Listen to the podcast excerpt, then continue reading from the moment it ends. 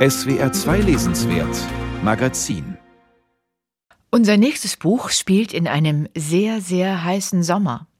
Wir sind in Tirol, die Sonne knallt vom Himmel, riesige Libellen schwirren durch die Luft und irgendwie gerät alles ins Fließen. Gefühle, Wahrnehmungen, Beziehungen. Prana Extrem heißt das neue Buch von Joshua Groß, 33 Jahre alt. Bekannt geworden ist er mit seinem Roman Flexen in Miami. Joshua Groß schreibt ganz dicht an der Gegenwart, die ökologische Zerstörung unseres Planeten und das Lebensgefühl seiner Generation, der um die 30-Jährigen, die sind in seinen Büchern mehr als nur ein Unterstrom. Jetzt also Prana Extrem. Darüber spreche ich mit meinem SWR2 Literaturkollegen Frank Hertweg. Hallo Frank. Hallo. Ja, ganz kurz erstmal zum Titel. Der irritiert ja ein bisschen. Was bedeutet Prana extrem? Also ich gebe zu, ich musste auch nachgucken. Es ist aus dem Sanskrit. Prana bedeutet kosmische Urenergie, also der Lebensatem, der Lebenshauch. Und ich glaube, das ist auch der Versuch des Autors, in diesen Lebenshauch einzutauchen. Das Buch hat ja auch ein bisschen was Psychedelisches vielleicht, aber jetzt schauen wir uns erstmal die Figuren an.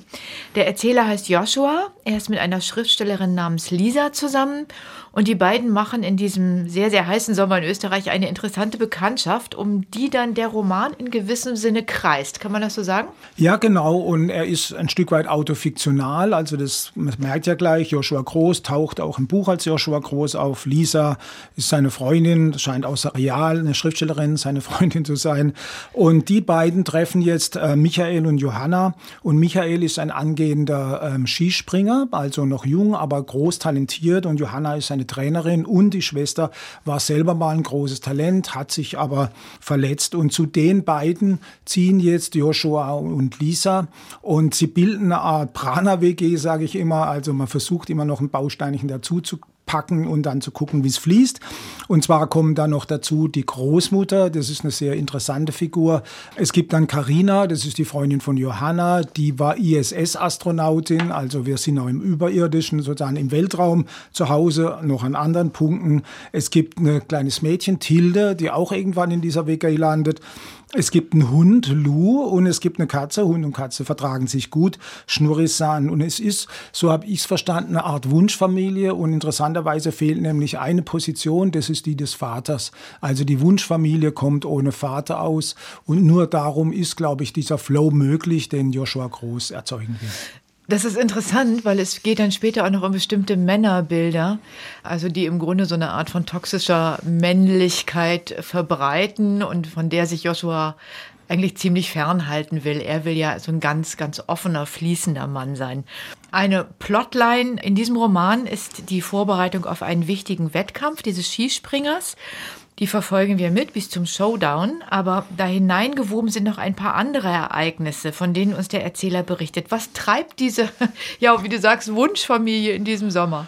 Also ähm, treiben ist, glaube ich, der richtige Ausdruck für das Ganze. Also es passieren einfach Situationen. Man geht zu einer James Turrell Ausstellung. Turrell ist ja bekannt für diese horizontfreien Farbgebungen. Also auch da ist es alles sehr offen fließend. Man liegt in Thermalquellen, die es dort gibt in der Nähe von Innsbruck. Und dann fährt man auch mal nach Braunschweig, holt den Hund, feiert Geburtstag. Es gibt eine kleine Paintball Schlacht. Man guckt Dokumentarfilme über eine Schriftstellerin, Science-Fiction-Schriftstellerin, die der Joshua ziemlich gut findet. Aber das Entscheidende an dem Ganzen ist eigentlich, dass das, das Erzählprinzip eher eins ist des Zufalls. Also es gibt zwar diese Plotlinie, du hast es gesagt, aber drumherum passiert dann einfach alles mal so. Also es ist nicht gesteuert, sondern man hat den Eindruck, es, es geschieht. Ja, Joshua Groß versucht in diesem Roman ein Gefühl der Eingebundenheit zu entwickeln, denke ich. Also Nähe und Verbundenheit zwischen diesen Figuren in dieser Gemeinschaft. Gelingt ihm das deiner Meinung nach?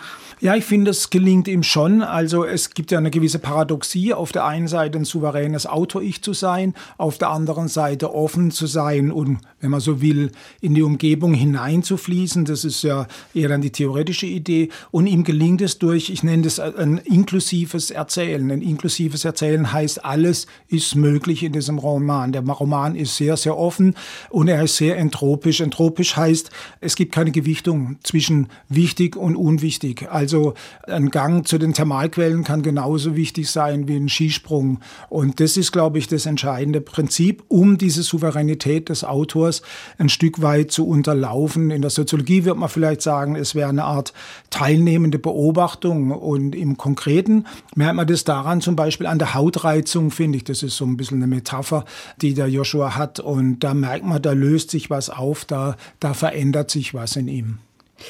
Ja, interessant beschrieben. Also mir sind noch ein paar andere Sachen aufgefallen. Der Ich-Erzähler ekelt sich vor Konsum. Man lebt vegetarisch, klagt über den geschredderten Planeten, fährt aber gleichzeitig begeistert in einem riesigen SUV durch die Gegend und haut sich künstlich gefärbte Limonade rein. Ist das Ironie oder wie liest du das? Ich lese es eher als alles ist möglich. Ich habe mal eine Stelle rausgesucht, die so ähnlich funktioniert. Dann kriegt man vielleicht auch mal einen Eindruck. Bei einem Discounter am Ortsausgang stoppten wir und kauften Biogemüse für 35 Euro. Blumenkohl und Avocados und Paprika und Salate und Gurken und Karotten und Kartoffeln und Sellerie und Frühstückszwiebeln und Brokkoli etc. Ich transportierte das Gemüse in einem leeren Chipkarton über den Parkplatz. Gleichzeitig aßen wir billige, frisch gebackene Laugenstangen von der Backstation. Also hier hat man auch Biogemüse auf der anderen Seite, auf der einen Seite dann wieder billige Laugen. Ich glaube, dieses Buch ist an dem Punkt vielleicht gar nicht so politisch, weil es Widersprüche nicht auflösen will. Politik will Widersprüche auflösen. Ich glaube, es ist eher wie so ein buddhistisches Gleichnis. Man muss diese Widersprüche, glaube ich, eher aushalten und leben. Das scheint mir so der Punkt zu sein. Also ich würde es gar nicht so politisch deuten und dadurch hat das Buch auch, finde ich, eher keine Ironie, sondern es ist, ich nenne es eher Humor, der da stattfindet, weil er eher dieses Leben lassen mit suggeriert. Ich muss gestehen, ich hatte ein paar Probleme mit diesem Buch. Ich finde, dass sich eigentlich keine wirkliche Atmosphäre einstellt. Es wird zwar viel benannt oder sagen wir vielleicht eher mal protokolliert, aber es wird nicht wirklich spürbar. Und ich bin immer wieder über etwas überdrehte Sätze gestolpert. Also zum Beispiel gibt es eine Szene, da beschreibt er die Sprengung einer Skischanze. Und dazu schreibt er dann, ihr ontologisches Befinden vaporisiert sich gewissermaßen aus dem Universum heraus, ein Sachverhalt, der sich seltsamerweise sogar in der aufquellenden Staubwolke artikuliert. Das ist schon ein bisschen angestrengt. Ja, aber ich finde es gleichzeitig toll, weil es, man nimmt ja diese ähm, Schanze dann gar nicht mehr als vom Mensch gebaut war, sondern als integraler Teil der Erde und versucht dann einen größeren Zusammenhang herzustellen. Aber wichtig ist, glaube ich, neben solchen Sätzen, die ein bisschen überdreht angestrengt wirken, gibt es natürlich tausende Sätze, wie ich sie gerade vorgelesen habe, dieses Protokollieren vom Einkauf, die sehr einfach wirken. Und ich glaube, das ist wie mit dem SUV. Der Roman versucht, diese ganzen Optionen anzubieten, also das Angestrengte und das Nicht-Angestrengte. Mhm. Und ich, ich hatte mal drüber nachgedacht, ist es ein Bildungsroman? Und dann dachte ich, nee, das ist doch keiner, weil man entwickelt sich in dem Sinn nicht irgendwo hin, sondern es ist ein Lernen von varianten Umgang mit der Welt, würde ich mal sagen. Wie so ein Skispringer, der, wenn der springt, dann ist die Umgebung immer anders. Es ist untrainierbar, was der Skispringer sozusagen dann vorhat, der Skier. Aber trainieren kann man so quasi das Möglichkeitsfeld in dir, um reagieren zu können. Und ich glaube, der Roman bietet uns eine große Varianz an, an sprachlichem Umgang mit der Welt. Es gibt ein paar sprachliche Besonderheiten tatsächlich, die Joshua Groß entwickelt. Der hat so tolle Wörter wie Schlurchen und Swerfen und Super Crispy und so weiter, hat er alles mit drin. Interessante Motive auch, Libellen, Skifliegen, das ist alles gut mit eingearbeitet. Ein paar Motive werden für mein Gefühl zu oft wiederholt. Also der Erzähler schiebt sich ständig äh, Lollis in den Mund, sogenannte Chupa Chups. Das hat mich ein bisschen genervt. Das ist so mein Eindruck dazu. Wem würdest du den Roman empfehlen? Also ich würde dem Roman, der letzte Roman, also Flexen in Miami, fand ich war eher ein paranoides Buch, also der, der Unsicherheit. Und jetzt geht es darum, die Sicherheit zu gewinnen. Ich würde es jedem empfehlen, der was wissen will über die 30-Jährigen und der was wissen will über die Sprache, wie sie miteinander sprechen. Prana Extrem heißt der neue Roman von Joshua Groß, gerade bei Mattes und Seitz erschienen. Danke, Frank Hertweg, fürs Gespräch. Gerne.